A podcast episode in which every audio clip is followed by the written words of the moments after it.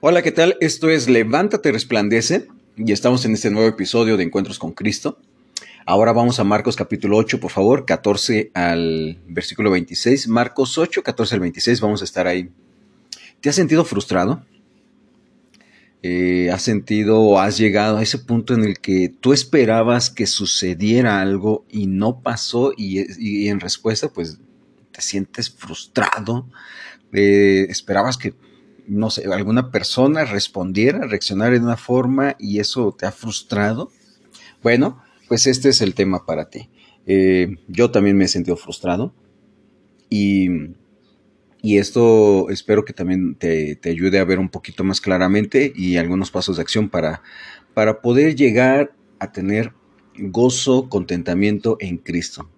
Marcos capítulo 8, versículos 14 al 26 dice, los discípulos se habían olvidado de tomar panes y no tenían consigo en la barca sino solo pan.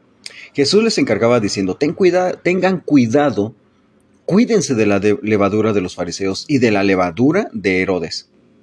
Ellos discutían entre sí que no tenían panes.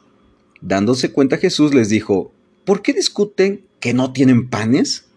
¿Aún no comprenden ni entienden? ¿Tienen el corazón endurecido? ¿Teniendo ojos no ven? ¿Y teniendo oídos no oyen? ¿No recuerdan cuando partí los cinco panes entre cinco mil? ¿Cuántas cestas de pedazos recogieron? Doce respondieron.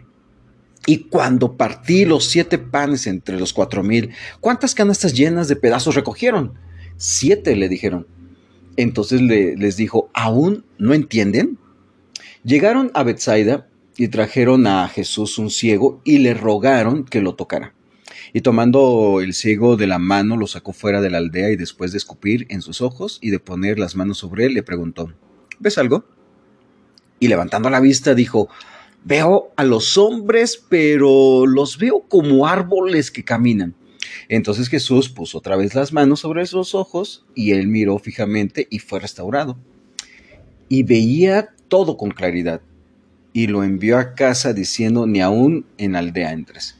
Ok, este, este pasaje y, eh, nos muestra un poquito acerca de, la historia de, vamos a hablar del ciego de Bethsaida, cómo, cómo Jesús sana a este ciego de Bethsaida.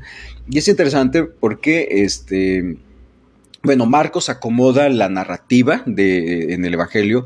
Eh, en, el capítulo 8 empieza con la alimentación de cuatro mil.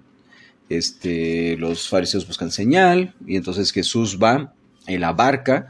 Eh, eh, Jesús le dice, tengan cuidado con la levadura, con la enseñanza, con, con, con eso que, que echa perder, este, sí, que leuda, ¿no?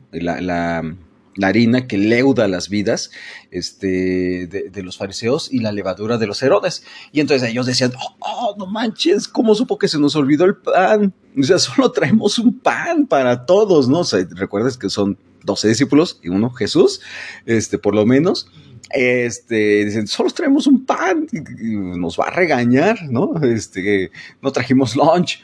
Y eh, Jesús dice, por a ver, a ver, a ver, a ver, ¿por qué discuten esas cosas? ¿No?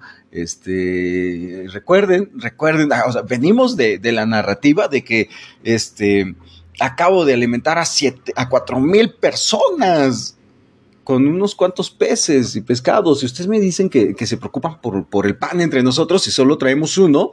Eh, y bueno, llegan, llegan, eh, este, llega el, versículo 22, llegan a Bethsaida Llegan, traen a un cojo, a un cojo, a, un ciego, le ruegan que lo, toma, eh, que lo tocara, y aquí entra algo interesante, ¿no? Le ruegan que lo tocara. Versículo 22 tenían una idea preconcebida de cómo Jesús obra y entonces eso van y llevan, llevan al ciego y le dicen, oye Jesús, queremos que hagas esto.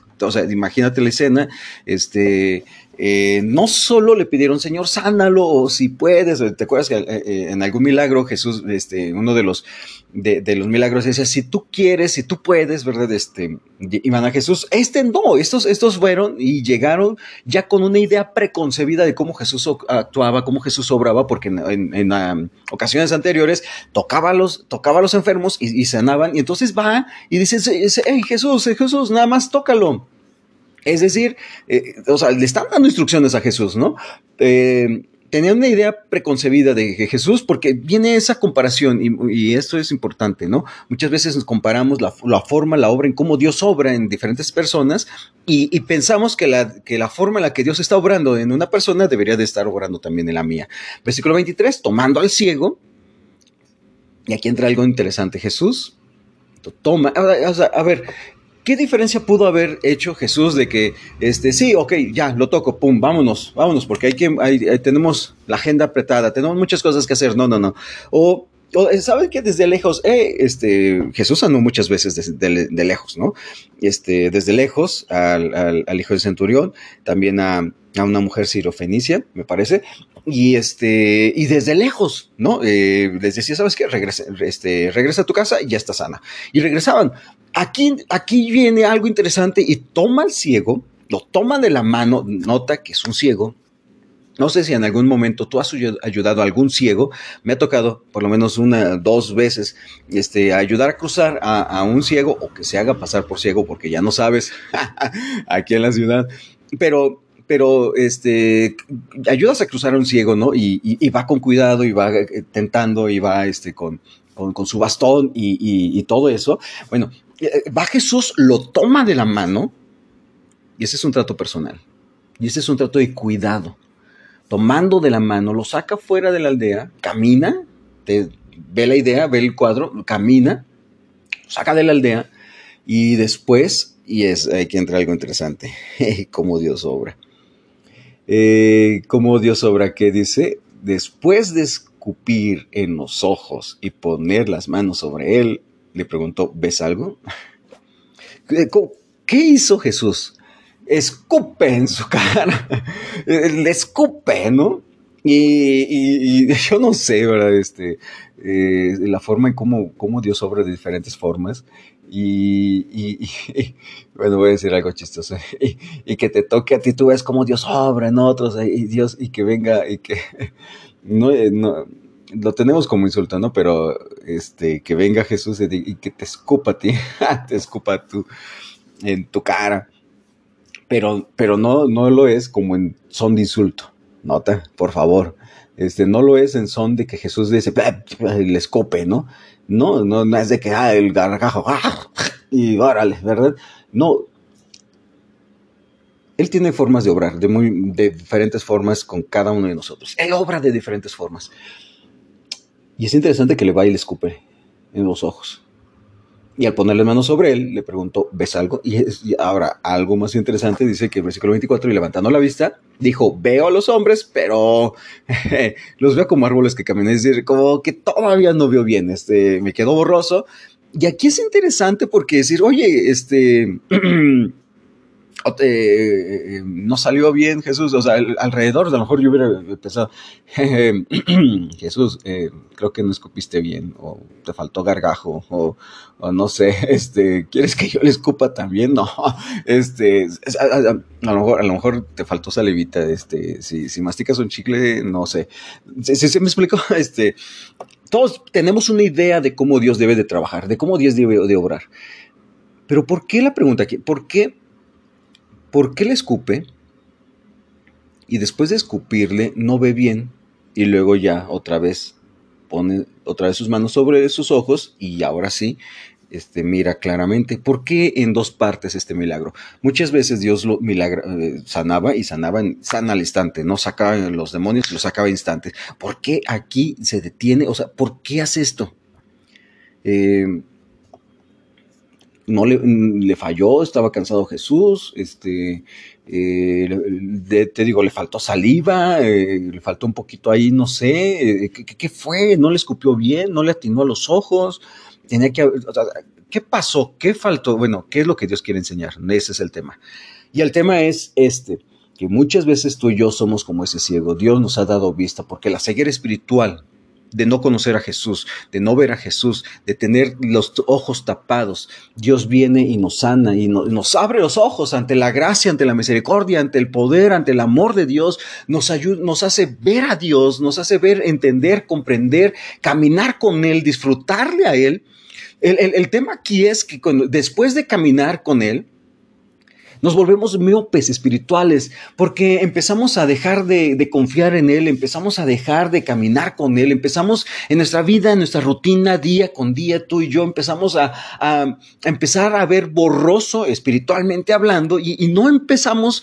Eh, a, ver claramente las cosas. No, vemos a Dios en las circunstancias, vemos los problemas, vemos las circunstancias, vemos nuestros temores, vemos eh, las personas, vemos lo que está sucediendo, lo que está pasando a mi alrededor, pero no vemos claramente.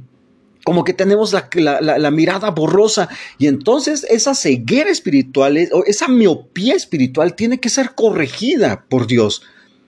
Y aquí entra algo muy importante, este, eh, que, quiero ir un poquito más atrás, es que a los, los que las personas que trajeron este ciego, ya tenían una idea preconcebida de cómo Jesús debería de actuar y obrar. E incluso le dicen, Señor, queremos que tú los, lo, lo, queremos que lo sanes y que lo sanes de esta forma, como tócalo y punto, ya, y nos vamos, ¿verdad? Y, y se acaba esto. No, Jesús este, llega y dice, no, este, yo lo quiero tomar y quiero, quiero sanarlo de otra forma. ¿Qué te, y aquí entra lo importante, es que quiero hablar de las expectativas. Cuando tú vas, cuando yo voy delante de Dios, vamos con expectativas de esperando de cómo Dios obra y cómo Dios trabaja y vamos y oramos al Señor y, y prácticamente muchas veces le decimos esto a Dios, ¿verdad? Señor, queremos que tú hagas esto de esta forma y de esta manera y en este tiempo, Señor, en el nombre de Cristo Jesús, amén. Y vamos rogándole que Él haga las cosas a nuestra idea preconcebida de cómo Jesús debería de obrar y debería de actuar. Y el tema es que cuando no sucede esto, nos frustramos, nos enojamos. Y la pregunta aquí para ti, para mí es, ¿qué es lo que te frustra hoy? ¿Qué es lo que esperabas que no sucedió? El nivel de frustración está directamente relacionado con la cantidad de expectativas no cumplidas. Y aquí vamos a hablar algo de expectativas, porque muchas veces tú y yo esperamos Esperamos muchas cosas, esperamos que las personas reaccionen de cierta manera para satisfacernos a nosotros mismos, porque, porque decimos, es que yo esperaba que tú reaccionaras, esperaba que tú dijeras esto, esperaba que tú pensaras y, hablaras de esta forma. Yo te conozco, ¿verdad? O yo no haría esto que tú hiciste. ¿Y por qué lo hiciste? Porque esperamos que las personas este, respondan de ciertas maneras, que ya tenemos una idea preconcebida de esto.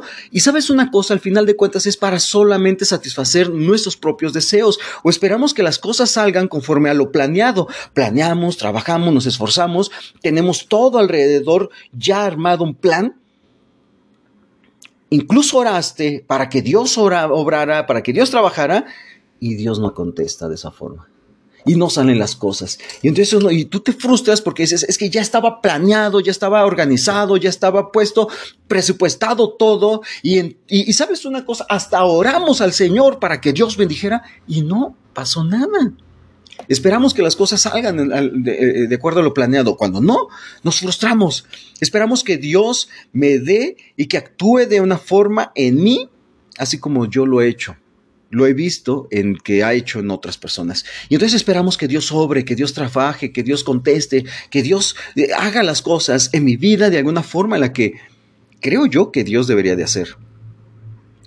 Y esperamos cosas, tenemos expectativas que después no se cumplen y viene la frustración. Creemos saber lo que sucederá basados en la experiencia pasada. Ah, eh, eh, pasó esto en, en, otras personas, pasó esto también, incluso en mi vida misma, Dios debería de actuar de esta forma. Creemos saber que sucederá por un estándar en el que compartimos con otras personas. Y entonces como cristianos y que hablamos de un Dios poderoso, de un Dios sanador y Dios, Dios fiel y Dios, Dios que está ahí, ¿verdad? Y entonces Dios va a sanar y me va a quitar esto y me va a sacar de este problema y me va a rescatar y me va a sacar de deudas y, va a cambiar y va a transformar mi matrimonio y me va a dar hijos excelentes o me va a dar hijos porque yo no puedo tener hijos y, y esto y aquello y aquello. Y creemos saber que sucederá por un estándar que compartimos de parte de Dios. Creemos saber que sucederá porque nos creemos merecedores de algo. Me he esforzado, he trabajado, he orado, me he negado. Este Salmo 73, cuando tú enfrentes injusticias, ve al Salmo 73. El salmista ahí, Asaf, dice, Señor, es que en vano me he cuidado, en vano me he guardado para que vengan otros y que con creces hagan maldades y les vaya bien. Y a mí no. Entonces, creemos que sucederá algo que, yo me creo merecedor de algo por mi desempeño, por mis cualidades, por mis capacidades, y no sucede. Y entonces viene la frustración. Mira, ¿cuál es, ¿cuál es el hilo de la frustración? Frustración antecede a una expectativa que yo tenía y la expectativa que yo tengo antecede a un deseo que yo tengo, que hay en mí. El problema son, el problema está en nuestros deseos. El tema es que está en, nuestros deseos. ¿Qué es lo que hay en tu corazón? ¿Qué es lo que desea nuestro corazón? Y muchas veces esos deseos son muy egoístas. Y cuando pensamos y creemos que deberían de suceder las cosas de alguna forma, y no sucede porque mis expectativas estaban puestas basadas en mis deseos, viene la frustración, me frustro. Quiero dar un poquito de equilibrio. Y aquí entra este, eh, palabras anteriores a Jesús. Versículos, anteriores, recuerdas, están en la barca, Jesús se les olvida el pan, van en la barca, eh, entonces dicen, hombre, este, nos está diciendo que tengamos cuidado de la levadura porque se nos olvida el pan. No manches, ¿qué, hiciste? ¿Quién, ¿Quién, era el encargado? Pedro, no, Pedro, ¿por qué no, no compraste? Pues Judas, que no me dio el dinero. Juan, yo te mandé, te dije que le pidieras y se me olvidó. No sé, la, la, plática ahí entre ellos, ¿no? Discutían entre sí que no tenían pan. Y Jesús se da cuenta. Y entonces dice, ¿por qué discuten por los panes? 17, versículo 17, Marcos 8. ¿Aún no comprenden ni entienden? ¿Tienen el corazón endurecido? ¿Teniendo ojos no ven? ¿Teniendo oídos no oyen?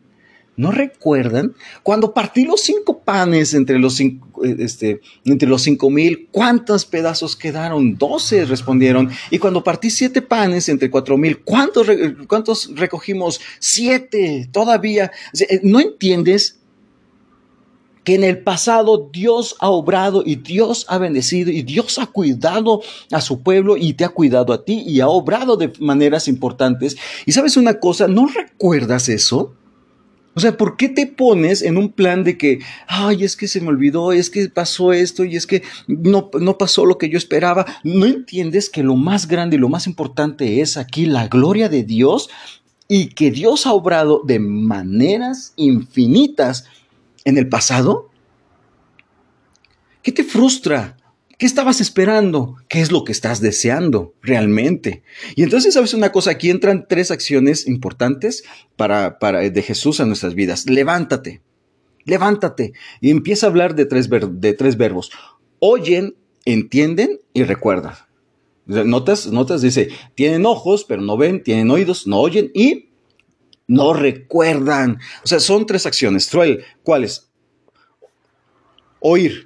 Romanos 10, 17, por, así que la fe viene por el oír y el oír por la palabra de Dios. ¿Sabes una cosa? Cuando tú y yo estemos batallando con expectativas en nuestras vidas, ve a Dios. Escúchalo a Él, escúchalo a Él, no lo que hay en tu corazón, no tus deseos, no lo que está pasando a tu alrededor, escúchalo a Él. Ve a Dios y la fe viene por el oír y el oír ¿Recuerdas? Por la palabra de Dios. Óyelo, escúchalo. Tenemos que aprender a oír, a escuchar de Dios. Segundo verbo, ver. Oye a Dios. Ve. Versículo este, segunda a los Corintios, capítulo 4, versículo 16, dice, Por tanto, no desfallecemos, antes bien, aunque nuestro hombre exterior se va decayendo, sin embargo, nuestro hombre interior se renueva de día en día. Pues esta aflicción leve y pasajera, leve y pasajera para muchos no nos parece leve y pasajera, pero es en perspectiva, nos produce un eterno peso de gloria que sobrepasa toda comparación. Entonces, en perspectiva, la gloria de Dios sobrepasa, ¿no? 18 al no poner nuestra vista en las cosas que se ven, sino en las que no se ven, porque las cosas que se ven son temporales, pero las que no se ven son eternas. Y aquí está la clave. Muchas veces tenemos la mirada puesta en las cosas que se ven, que son temporales, no en las que no se ven, que son eternas. Oye, oye la palabra de Dios. Ve, empieza a ver las cosas que no se ven, las cosas eternas empieza a considerar, a recordar, y aquí entra el otro verbo, ¿eh? pero empieza a considerar las cosas eternas, no lo que está pasando ahorita, lo que ves ahorita, sino lo eterno que queda. Y recuerda, Deuteronomio capítulo 8 está hablando eh, Dios con su pueblo, entrando al pueblo, dice todos los mandamientos, versículo, versículo 1 y 2, todos los mandamientos que yo te ordeno hoy tendrán cuidado de ponerlos por obra, a fin de que vivan y se multipliquen y entren y tomen posesión de la tierra y que el Señor juró dar a sus padres. Y te acordarás de todo el camino por donde el Señor tu Dios te ha traído por el desierto durante estos 40 años para humillarte, probándote a fin de saber qué había en tu corazón si guardaras o no sus mandamientos. Y te acordarás, nota, versículo 11, cuídate de no olvidar al Señor tu Dios, dejando de guardar sus mandamientos, sus ordenanzas, sus estatutos que yo te ordeno hoy. Cuídate de no olvidar. Acuérdate. Acuérdate, acuérdate entonces Jesús va con sus discípulos y dice, ¿no se acuerdan? Y lo que Dios nos está diciendo es, acuérdate, recuerda lo que Dios ha hecho en el pasado, recuerda y cuídate de no olvidar, olvidar al Señor tu Dios. Así que tres, tres acciones, oye, ve y recuerda. Oír, ver y recordar. Levántate y resplandece. ¿Sabes una cosa? Vamos, tenemos que ir al Señor y decir, Señor, abre mis ojos Muchas ocasiones tenemos que ir al Señor y ver, porque tenemos miopía espiritual, porque vemos todavía borroso, porque tenemos ahí lagañas en nuestra vida, tenemos um, lagañas puestas en nuestra visión espiritual y no estamos viendo claramente, Señor, tenemos que ir al Señor, a Jesús y decir, Señor, abre mis ojos claramente, como el salmista le decía, el salmista le decía a, Dios, ¿verdad? Ah, en el Salmo 119, abre mis ojos y miraré las maravillas de tu ley. Abre mis ojos, Dios. Abre mis ojos. Porque nuestro deseo, más que, y aquí entra es eh, evaluar nuestro deseo, más que nuestros deseos egoístas, es queremos, queremos que tu nombre sea exaltado y glorificado, Señor. Resplandece, porque Dios es experto en llevarse la gloria y es para Él todo. ¿Y sabes una cosa? Resplandece, porque Dios te hará abrir los ojos me hará abrir los ojos a mí y nos hará ver las maravillas, lo grande y lo misericordioso que Él es, su poder y su gloria.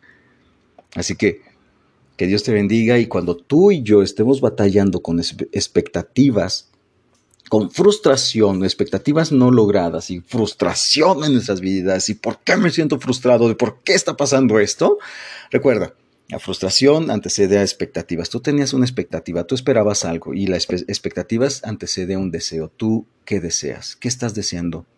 Que te hace esperar que al no funcionar te frustras. ¿Qué estás deseando? Y para desear, alinear nuestro deseo a los deseos de Dios, oye, ve y recuerda. Oye al oír por su palabra, ve las cosas que no se ven, porque las cosas que no se ven son eternas y recuerda no te olvides del Señor tu Dios. Resplandece. Ve a Dios y que te abra los ojos. Que Dios te bendiga.